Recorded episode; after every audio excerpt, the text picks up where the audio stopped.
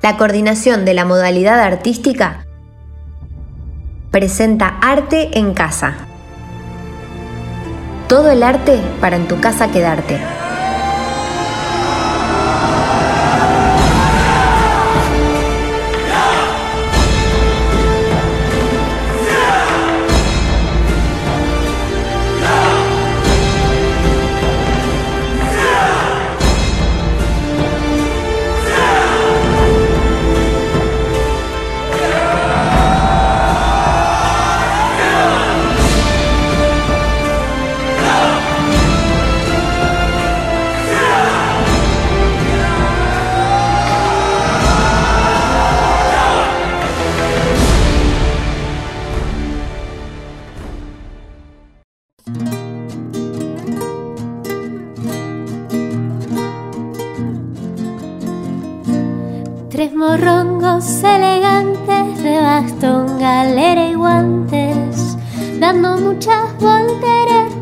para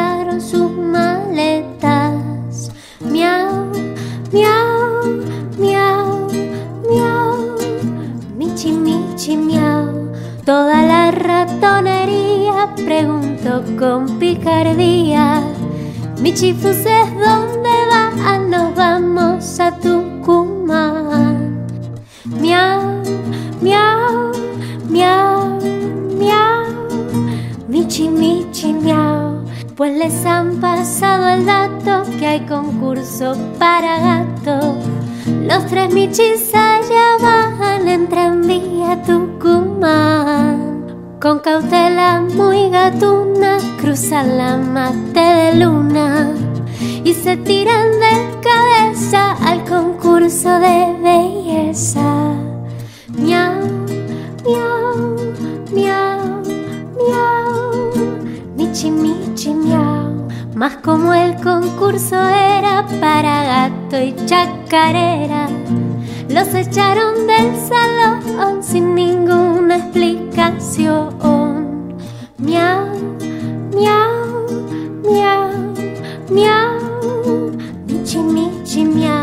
Volvieron poco después las galeras al revés, con abrojos en el pelo y las colas por el suelo. Miau, miau, miau, miau, michi, michi, miau. Le maullaron la verdad a toda la vecindad. Tucumán es feo triste porque el gato allá no existe. Los ratones se escucharon y enseguida se marcharon. Los ratones allá van en tranvía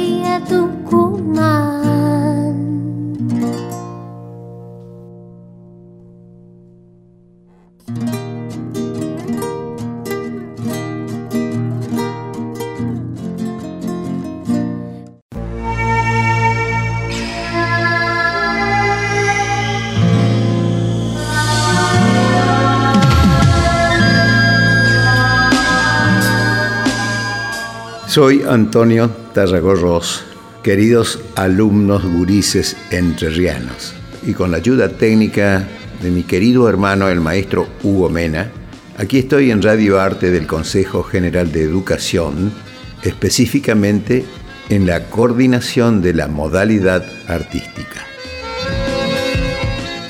La consigna es naturaleza.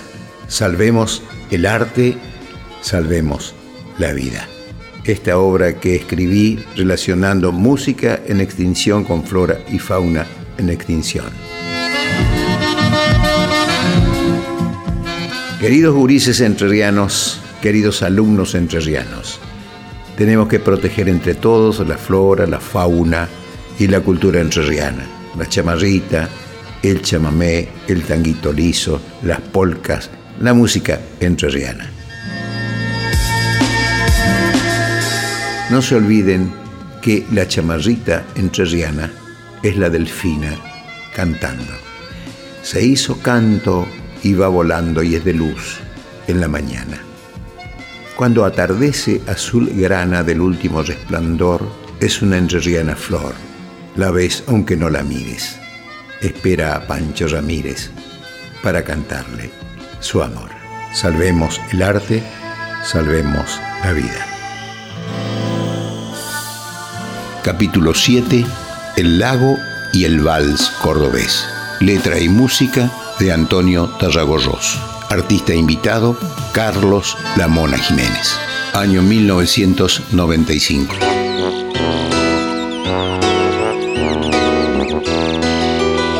Si falta el romántico vals, aquel que la abuela bailaba feliz, casona de reja y jazmín, aljibe y retama con cielo de añil. Sería el otoño tan gris, metáfora herida del soy, lo que fui. Al menos guardemos el vals y el lago de luna y amor cordobés. Puede un vals cordobés revivir la ilusión de fundar al cantar una patria en la flor, es decir, comenzar otro mundo mejor.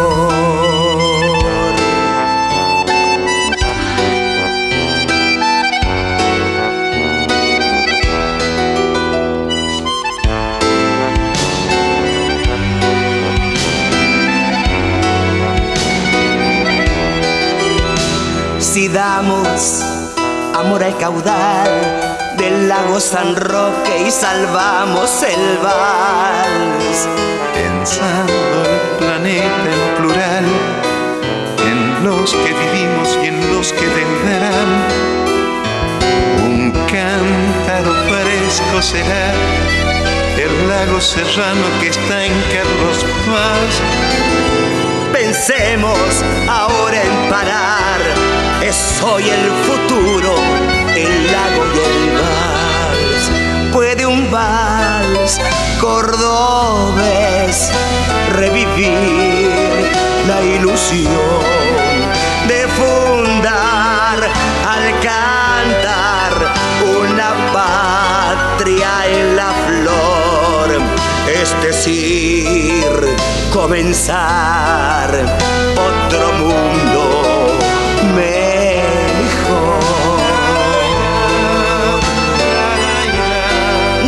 El lago.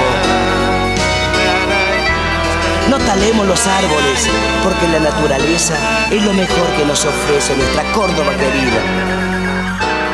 El lago San Roque es sin duda uno de los refugios ecológicos y paisajísticos más importantes de la provincia de Córdoba. Y ahora está contaminado y son muchas las causas de su contaminación, pero todas tienen un solo origen, la cultura. A veces da la sensación de que el hombre no ama el lago. Primero fueron los aluviones cloacales. Además, todos los años, durante el otoño y el invierno, las laderas de la sierra son quemadas por obra de manos incendiarias. De esa manera el fósforo que inunda el ambiente cae al lago y lo contamina. Entonces empiezan a crecer algas que deterioran la calidad del agua. ¿Alguna vez existió en la naciente de los ríos que alimentan este lago una planta extractora de uranio? El Valle de Punilla ruega por medidas efectivas y rápidas. Y salvemos también el vals, el vals cordobés, romántico, serenatero, aquel como el de Cristino Tapia, como este que estábamos oyendo.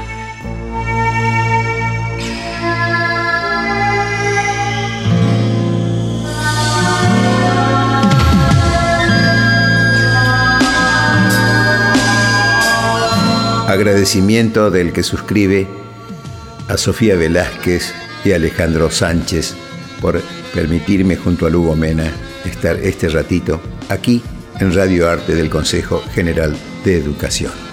Coordinación de la modalidad artística. Les dejo un abrazo de río. Piénsenlo, grises. Nadie abraza como el río.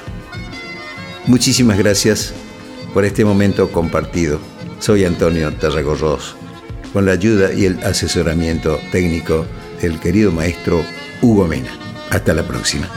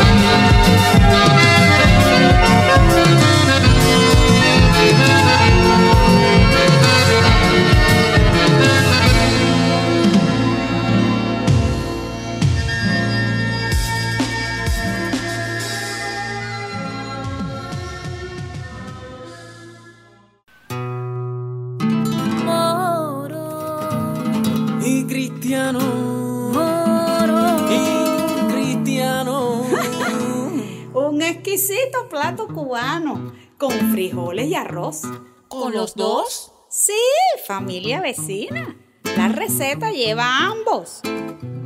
Y aquí ya se cocina. Mmm. El mambo.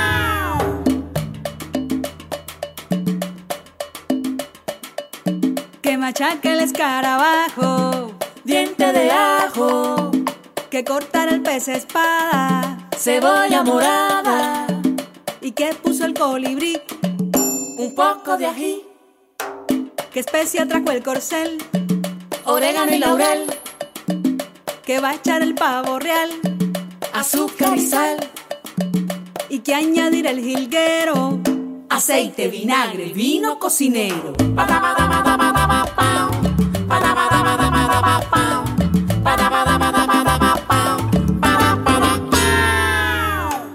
Ya saben, si es con frijoles negros, se llama moros y cristianos. Y si es con frijoles colorados, se llama con gris.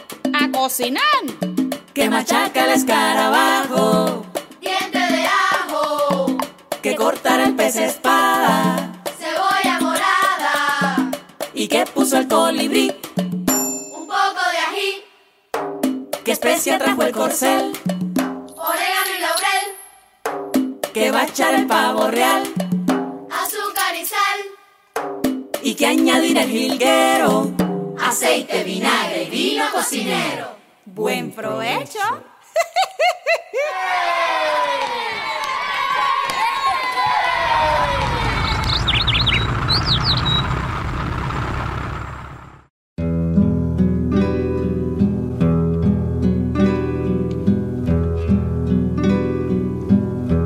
Yo soy de Paraná ciudad del alma.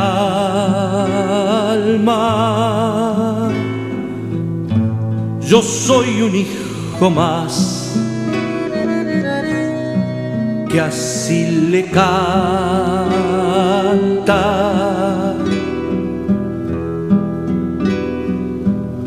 Celebro sus barrancas y sus lomas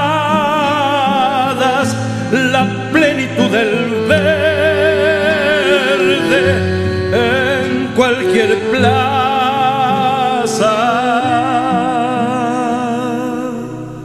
Yo soy de Paraná, la hospitalaria su nombre corre al mar entre las aguas. Yo soy de Paraná, la ciudad capital del solar entrerriano, donde tengo el honor de cantar mi canción con fervor provinciano. Yo soy de Paraná, la bien amada, inspiradora fiel en mi guitarra.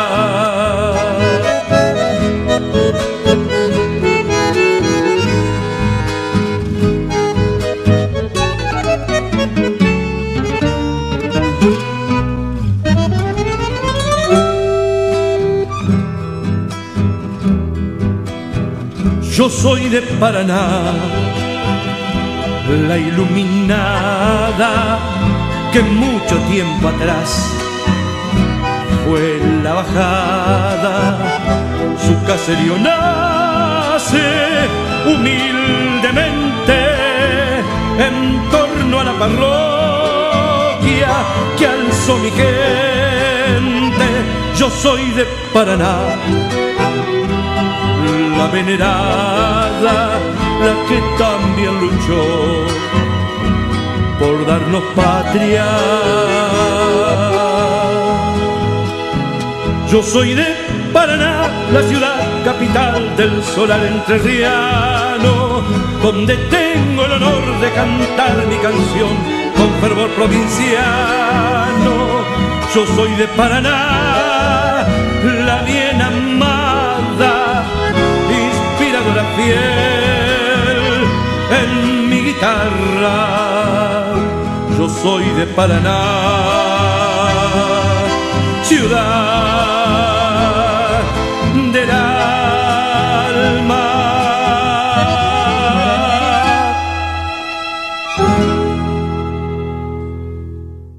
Conocer lo nuestro, sin lugar a dudas, implica ahondar en nuestra historia y poder buscar aquellas fechas significativas que marcaron un hito en la historia de la provincia de Entre Ríos.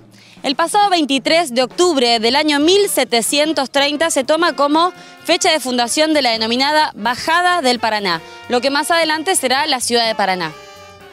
La capital entrerriana como ustedes sabrán, no registra una fundación tradicional como era la que acostumbraban los colonizadores españoles, sino que nace como un asentamiento espontáneo de los vecinos de la provincia de Santa Fe hacia la otra orilla del río, producido a raíz de las búsquedas un lugar fértil y seguro para establecerse. Cabe destacar que los primeros pobladores de nuestra ciudad verdaderamente fueron los pueblos indígenas, las comunidades charrúas, minuanes, chanás, que resistieron profundamente al avance de la sociedad occidental y de hecho hay registro que el gobernador de la provincia de Santa Fe, el entonces Mujica, los aniquiló completamente, los exterminó en el denominado Cerro de la Matanza de la actual ciudad de Victoria. Sabemos que hay muchísimas interpretaciones acerca de cuándo fue el momento de creación del primer asentamiento de la ciudad de Paraná.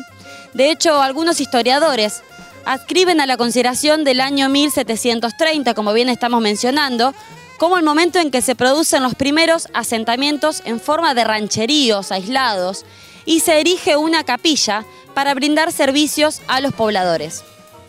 Aunque hay registros certeros que sostienen que 90 años antes ya existían edificios, fortalezas y caminos en nuestra ciudad.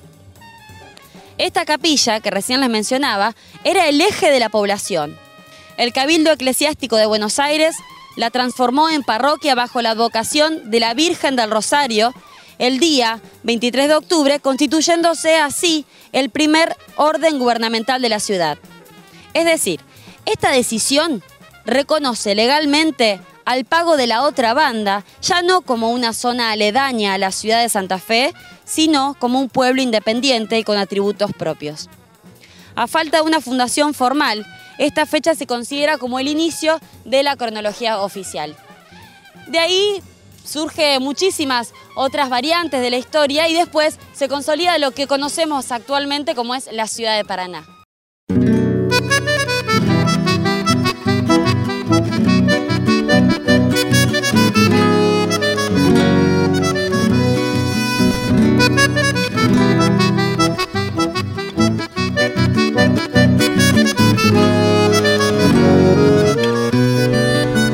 Recuerdo que fue en Colastiné donde nos miramos. Yo iba a recorrer a tu litoral por primera vez.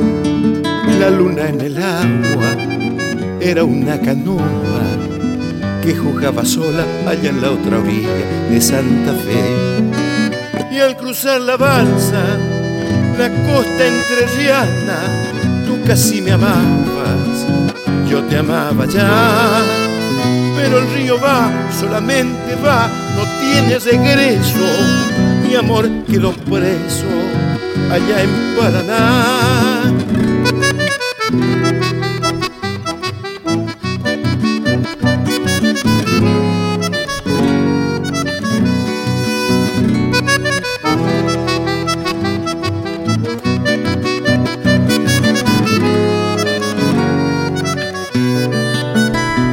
Que fue en Colastiné donde nos miramos. Yo iba a recorrer a tu litoral por primera vez. La luna en el agua era una canoa que jugaba sola allá en la otra orilla de Santa Fe. Y al cruzar la balsa, la costa entrerriana, tú casi me amabas, yo te amaba ya pero el río va, solamente va, no tiene regreso. Mi amor quedó preso allá en Paraná. Mi amor quedó preso allá en Paraná.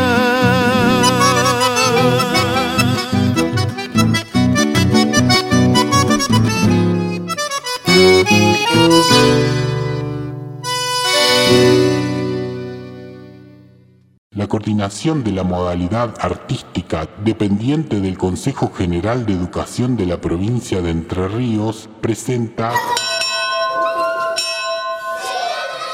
Les voy a contar.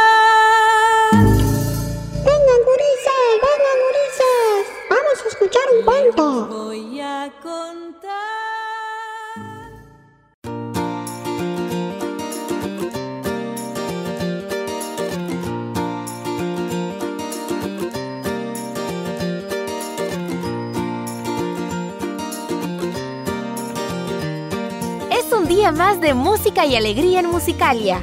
Los instrumentos suenan y caminan contentos. Pero falta alguien en las calles. Doña Flauta, ¿dónde estará?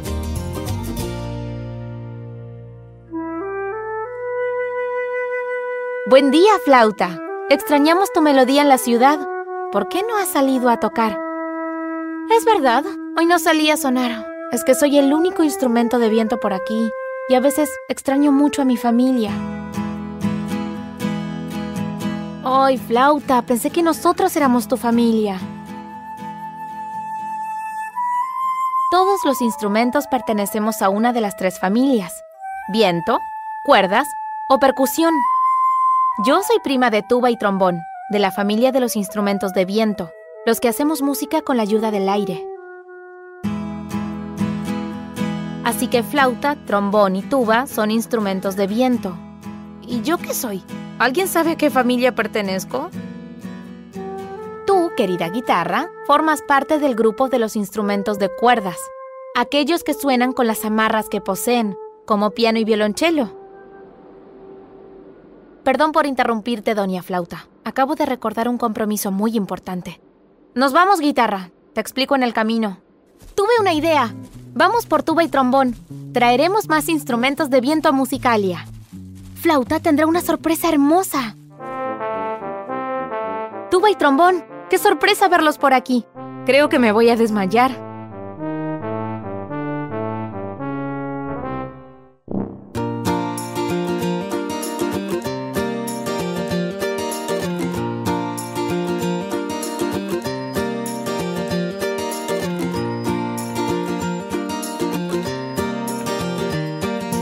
Después de la sorpresa, Flauta volvió a sonar contenta por la llegada de los nuevos instrumentos. ¡Qué bonito es hacer música en familia!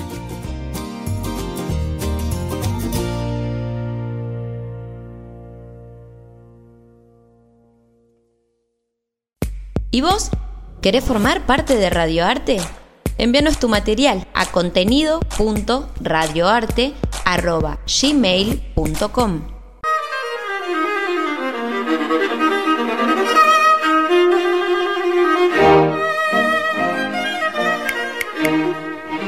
La orquesta sinfónica se divide en tres grandes grupos. Los vientos, la percusión y las cuerdas. Dentro de los instrumentos de cuerdas, a su vez, hay tres divisiones. Las cuerdas punteadas, como las del arpa, las percutidas, como las del piano, y las frotadas, como las del violín, el cello, el contrabajo y nuestra invitada de hoy, la viola.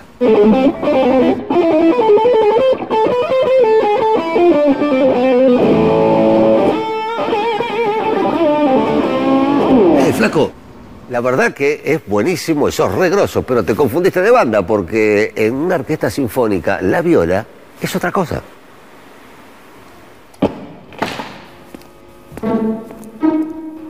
De las cuerdas, la viola es el instrumento más antiguo de la familia y en un tiempo era el más importante.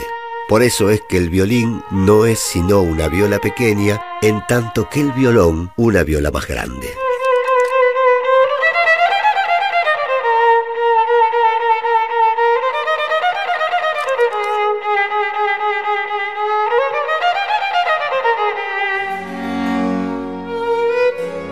¿Cuál es el origen de este instrumento?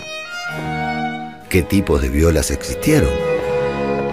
¿Qué lugar ocupó en la orquesta a través de la historia?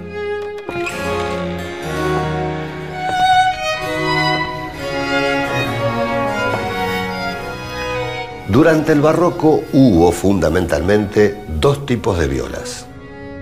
La viola da braccio, que se ejecutaba apoyada sobre el hombro como el violín, y la viola da gamba, que se tocaba apoyada verticalmente entre las rodillas como el cello. Bien entrado el siglo XVII, se conformaron las primeras orquestas barrocas y, en ellas, la viola da braccio encontró su lugar. Lo habitual era que hubiera una viola cada dos violines. Con la llegada del clasicismo, la cantidad de violines aumentó y la cantidad de violas también, pero siempre manteniendo el mismo promedio. Cada dos violines, una viola. Y la viola da gamba cayó en desuso reemplazada por el cello. La viola tuvo un lugar destacado en los cuartetos de cuerdas, un género que comenzó a difundirse en el siglo XVIII y que se componía de dos violines, una viola y un cello.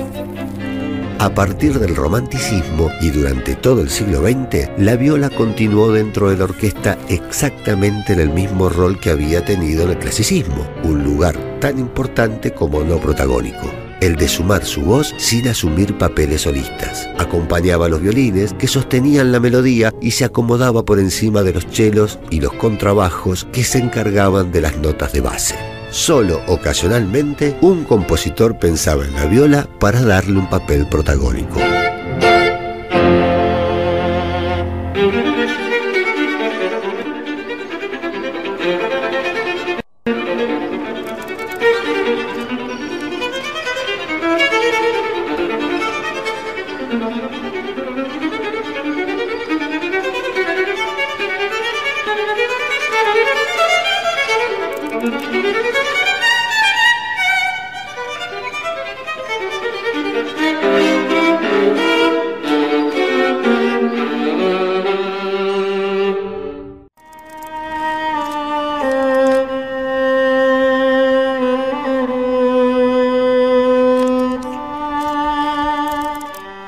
Posición para ejecutar la viola es similar a la del violín. El instrumento debe permanecer paralelo al suelo. La muñeca debe estar recta y no completamente apoyada contra la viola. Y se coloca la mentonera justo debajo de la mandíbula.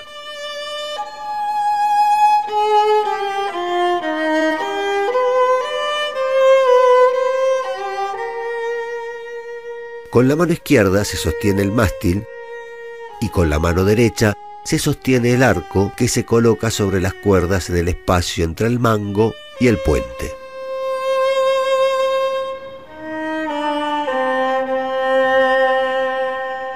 Pero, ¿cuáles son las obras más destacadas del repertorio para viola? ¿Cuáles son los intérpretes más notables?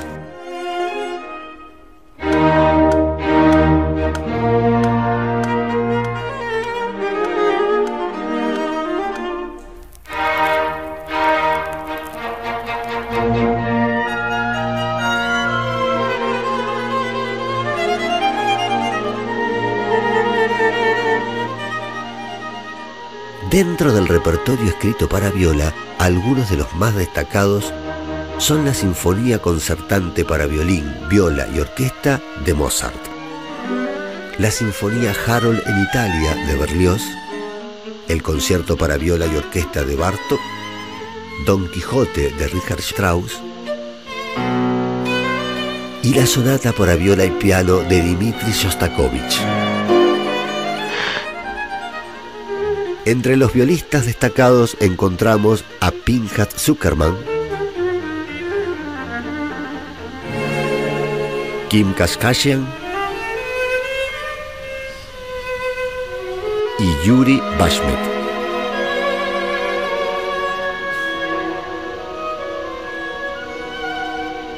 Entre los violistas destacados argentinos encontramos a Elizabeth Ridolfi, quien nos muestra cómo el uso de este instrumento también se expandió a otros géneros musicales.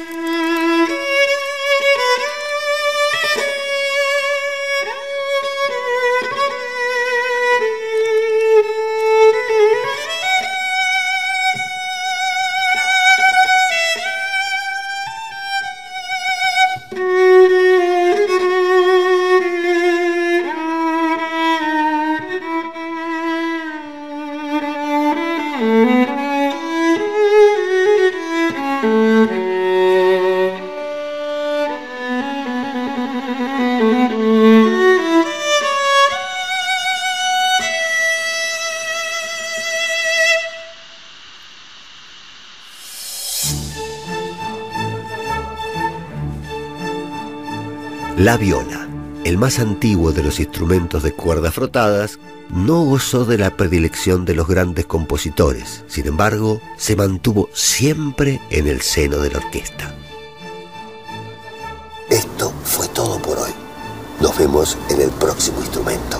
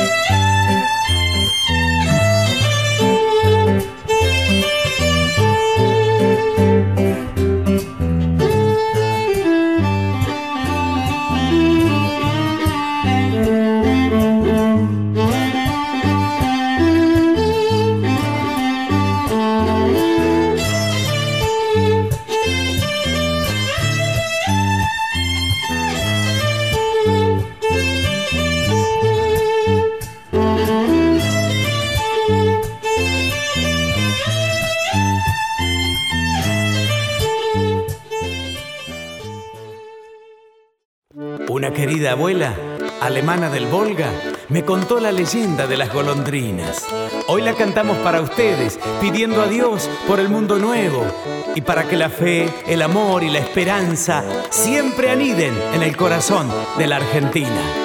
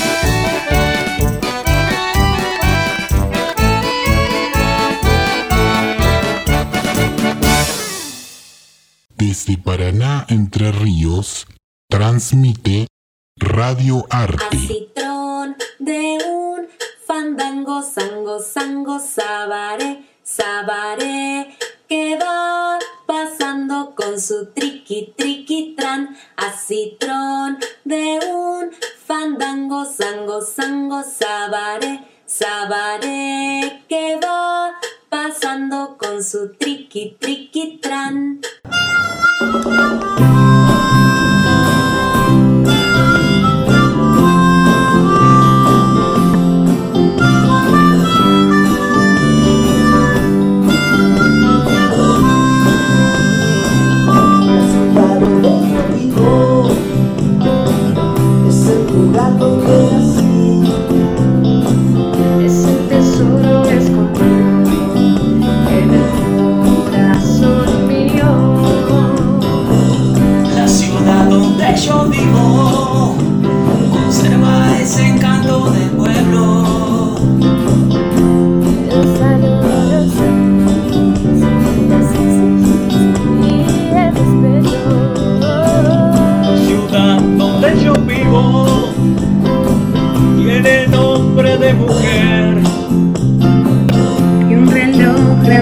Serio que me reta cuando me duermo. No llego tarde. Yo vivo en Valle Grande. Yo vivo en Valle Grande. Yo vivo en Valle Grande. y si quieres buscarme ya sabes dónde encontrarme.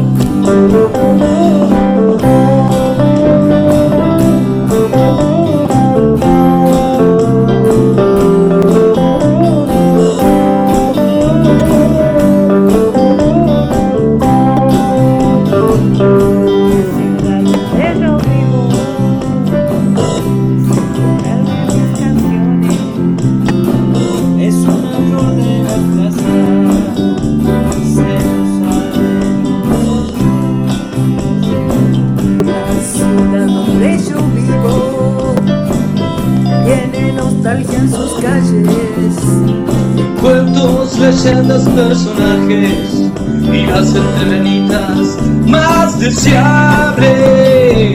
La ciudad del río, grandes sentimientos. Aunque reniegue de vez en cuando, te extraño cuando estoy lejos, por eso siempre vuelvo. Yo vivo en María Grande, yo vivo en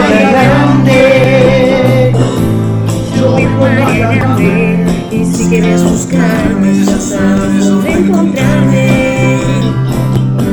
yo vivo en María Grande, yo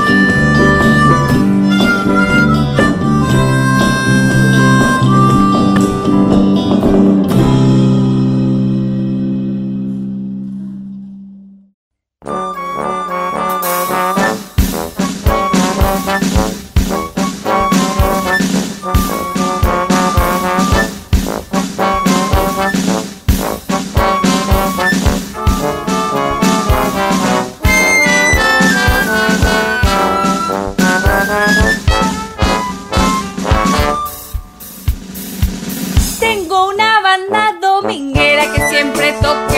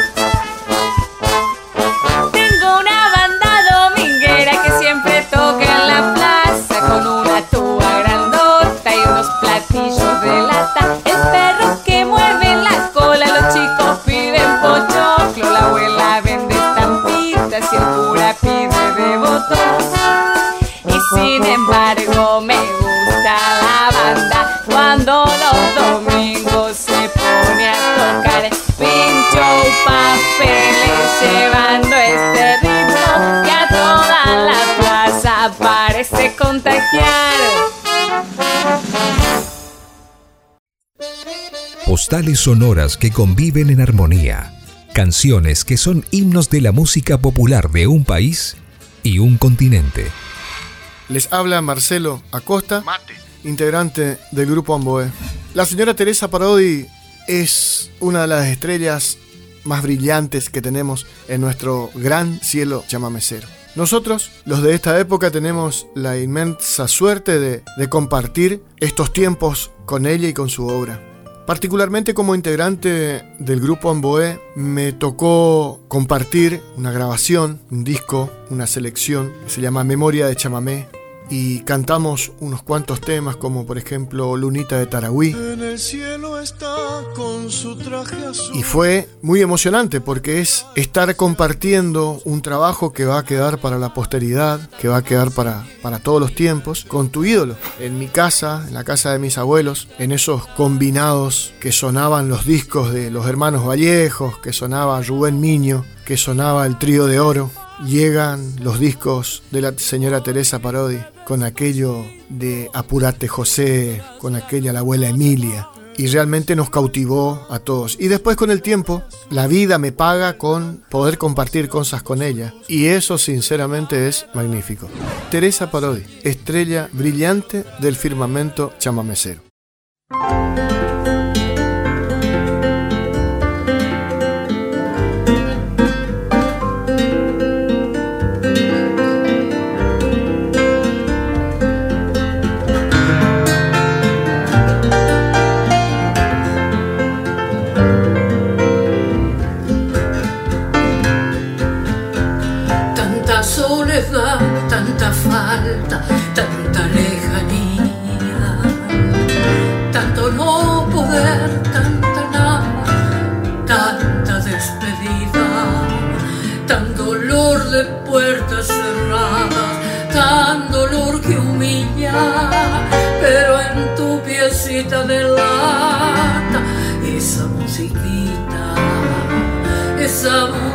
Musiquita del pueblo, esa musiquita tan arrastradita que suena, tan arrastradita, como te acompaña y te mece, como te acaricia, como te devuelve la vida, esa musiquita.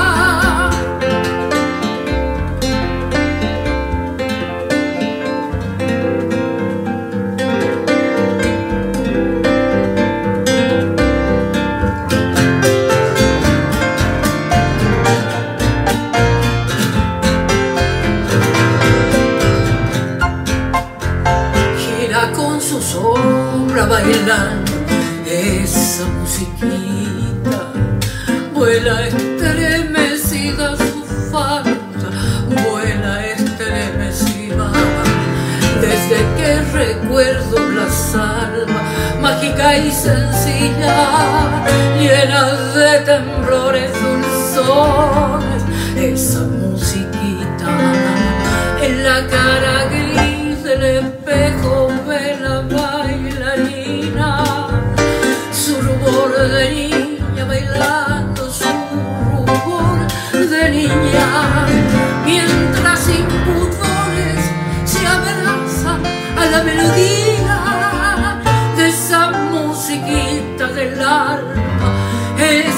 musiquita esa musiquita del pueblo esa musiquita tan arrastradita que suena tan arrastradita como te acompaña y te mece como te acaricia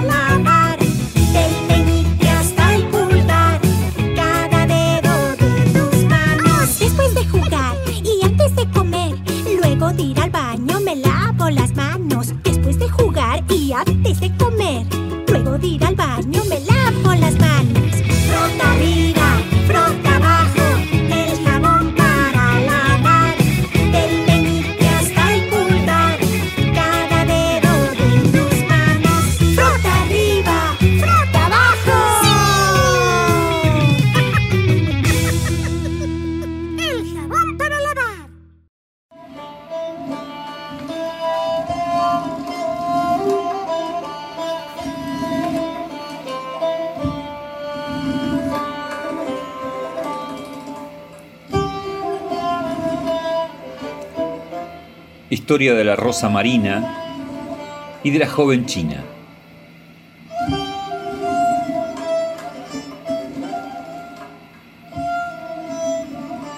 Cuentan, oh rey del tiempo, que en un reino entre los reinos de Charquistán, pero Alá el exaltado es más sabio, había un rey llamado Saint el Muluk, célebre en los horizontes y hermano de los leones en bravura y generosidad.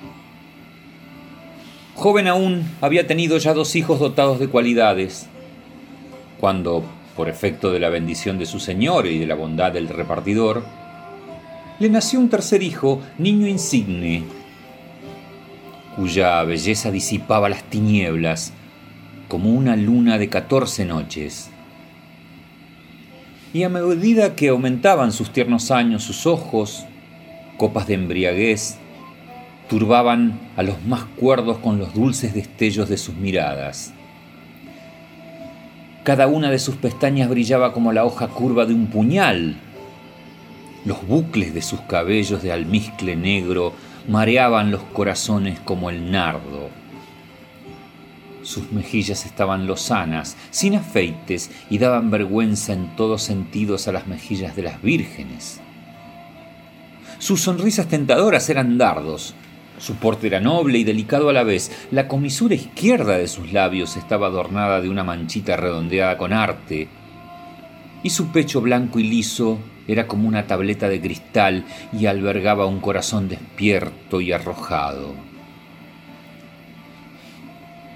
Y el rey Sen el Muluk, en el límite de la dicha, hizo ir a adivinos y astrólogos para que sacasen el horóscopo de aquel niño. Y estos agitaron la arena y trazaron las figuras astrológicas y pronunciaron las fórmulas principales de la adivinación. Tras de lo cual dijeron al rey, la suerte de este niño es fausta y su estrella le asegura una dicha infinita. Pero también está escrito en su destino que si tú, su padre, llegas a mirarle en la época de su adolescencia, perderás la vista al punto. Al oír este discurso de los adivinos y de los astrólogos, el mundo se ennegreció ante el rostro del rey. Y mandó retirar de su presencia al niño y ordenó a su visir que le llevara, así como a su madre, a un palacio alejado, de modo que jamás pudiese encontrarle en su camino. Y el visir contestó con el oído y la obediencia y ejecutó puntualmente la orden de su amo. Y pasaron años y años, y el hermoso vástago del jardín del sultanato, que había recibido de su madre cuidados de una delicadeza perfecta, verdeó de salud, de virtud y de belleza. Pero como jamás puede borrarse lo escrito por el destino, el joven príncipe Nurgilán montó un día en su corcel y se lanzó al bosque de caza. Y el rey Sen el Muluk también había salido de casa ese día. Y quiso la fatalidad que no obstante toda la inmensidad de aquella selva pasara él junto a su hijo, y sin reconocerle se posó en el joven su mirada. Y al instante desapareció de sus ojos la facultad de ver. Y el rey hubo de tornarse prisionero del reino de la noche, y comprendiendo entonces que su ceguera se debía al encuentro con el joven jinete, y que aquel joven jinete no podía ser más que su hijo, dijo llorando, De ordinario los ojos del padre que mira a su hijo se tornan más luminosos, pero los míos han cegado para siempre por voluntad de la suerte.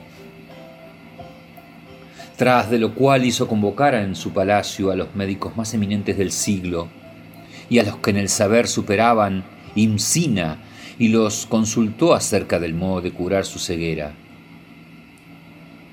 Y todos, después de concertarse e interrogarse, convinieron en declarar al rey que aquella ceguera no era curable por los procedimientos ordinarios.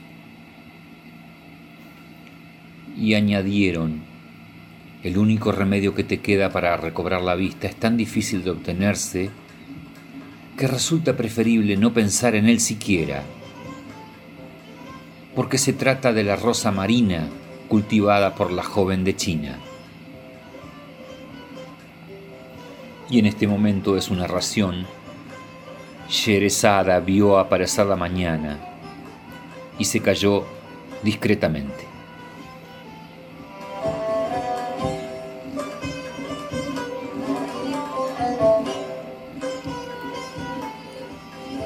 Historia de la rosa marina y de la joven china. La noche 950 de las mil y una noches, tomo 6.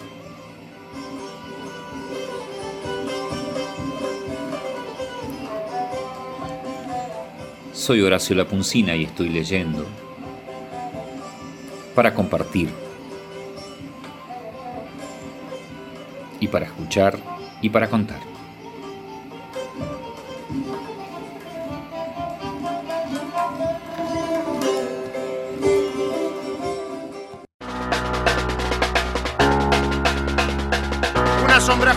Medio tanque, sin un mango en el bolso, con el buzo en los hombros, bien peinado para atrás, estudiando el ensayo, apurando las brasas, codiciando callado la pintura y el disfraz, relojeando a la piba de una noche de enero, calibrando las copas de los del mostrador, el futuro murguita, garronea un cigarro, mientras tanto le aclaran los inciso menor.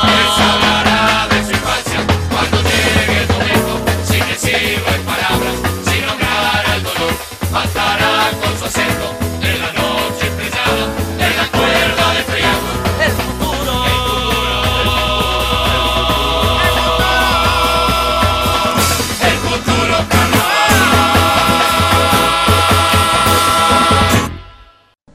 día es hoy? ¿Se puede saber qué día es hoy? Sábado es hoy, vos. No, no, no, no, estoy preguntando el día. ¿Qué día es hoy? ¡Domingo! Seguro domingo, está domingo. Ahora, ¿qué número? 30 es hoy, 30, 30. No, no, no. Debe ser más, debe ser más. Vos 31, entonces, ¿no? Mucho más, mucho más. 32.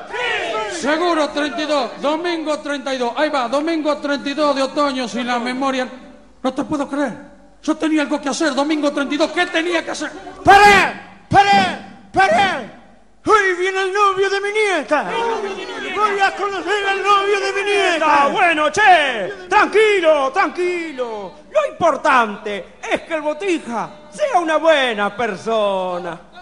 Lo principal es que el muchacho sea sanito, que no me fume ni me tome para empezar, que haga deporte y se levante tempranito, que coma sano y no le guste trasnochar. En lo posible que sea cauteloso y cauto, que suene el hombre de la virtud fundamental. Si no es así, que por lo menos tenga un auto. Porque la nena está aprendiendo a manejar. Si es por pedir, yo pediría que sea lindo. Para que los hijos salgan lindos como él. Y si no es lindo, por lo menos que sea bueno. O por lo menos tenga un padre coronel. Si es bien blanquito. Si es bien blanquito, si es bien blanquito, habrá que conocer los suegros. Y No sea cuestión que tenga algún pariente negro. Y andar mezclando el chocolate con el pan. Los rubiecitos. Los rubiecitos, los rubiecitos suelen ser casi un milagro. Pero algo turbio también pueden esconder. Después te dicen que le gusta queso magro. Y tienen toda la familia en Israel. Que no sea chino. Que no sea chino. Que no sea chino, santo Dios, que no sea chino. Y digo chino en el sentido general. Por esos chinos de países similares, que no son chinos pero son chinos igual. Le pido a Dios que no me traiga un boliviano y mucho menos un peruano, por favor. Que sea católico, apostólico, romano. Que no me vayan a enchufar ningún mormón. Pero volviendo al tema horrible de los chinos. El chino es loco por su honor y su moral. Si se le cae el cucurucho de un helado, igual se te hace un harakiri en la cigal. Que por favor no vaya a ser un macumbero, ni una lesbiana disfrazada de varón. Que no sea plancha ni tampoco metalero. Que no sea hippie, patóbico, maricón. Ni paraguayo, ni chileno, ecuatoriano. Mucho charango, mucho indio y el color. No vas a andar lidiando vos con el problema. Que en Uruguay Rivera ya soluciona. Pero confío en su criterio y en su juicio. Ella solita va a poder elegir bien. Mientras que sea un hombre abierto y sin prejuicios. Y que la quiera y que la acepte como es.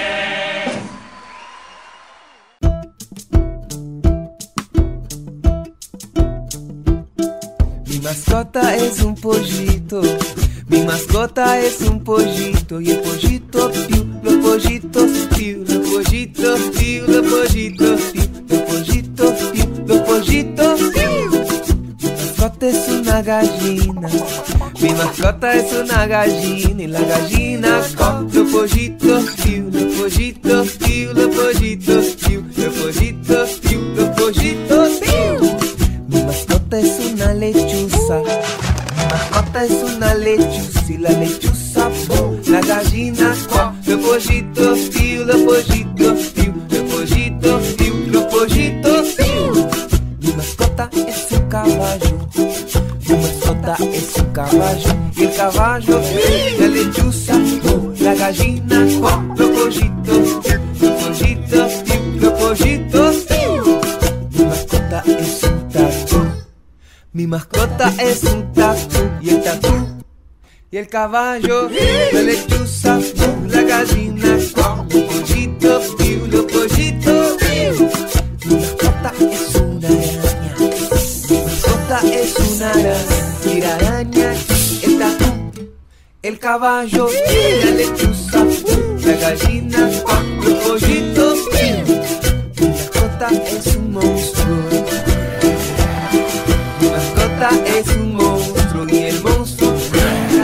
La araña, el caballo, la lechuza, la gallina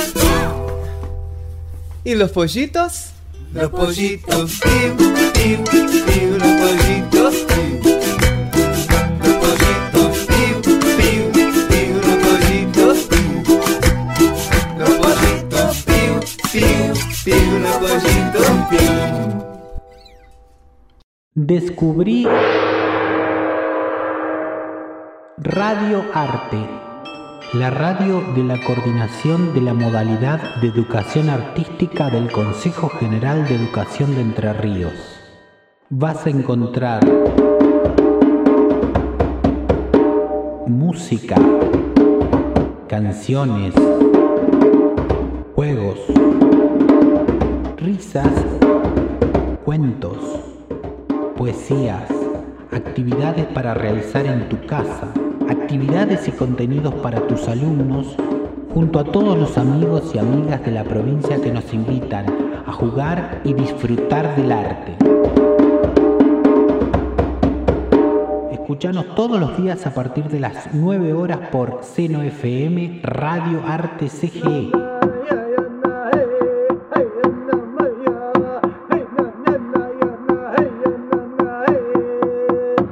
El arte para en tu casa quedarte.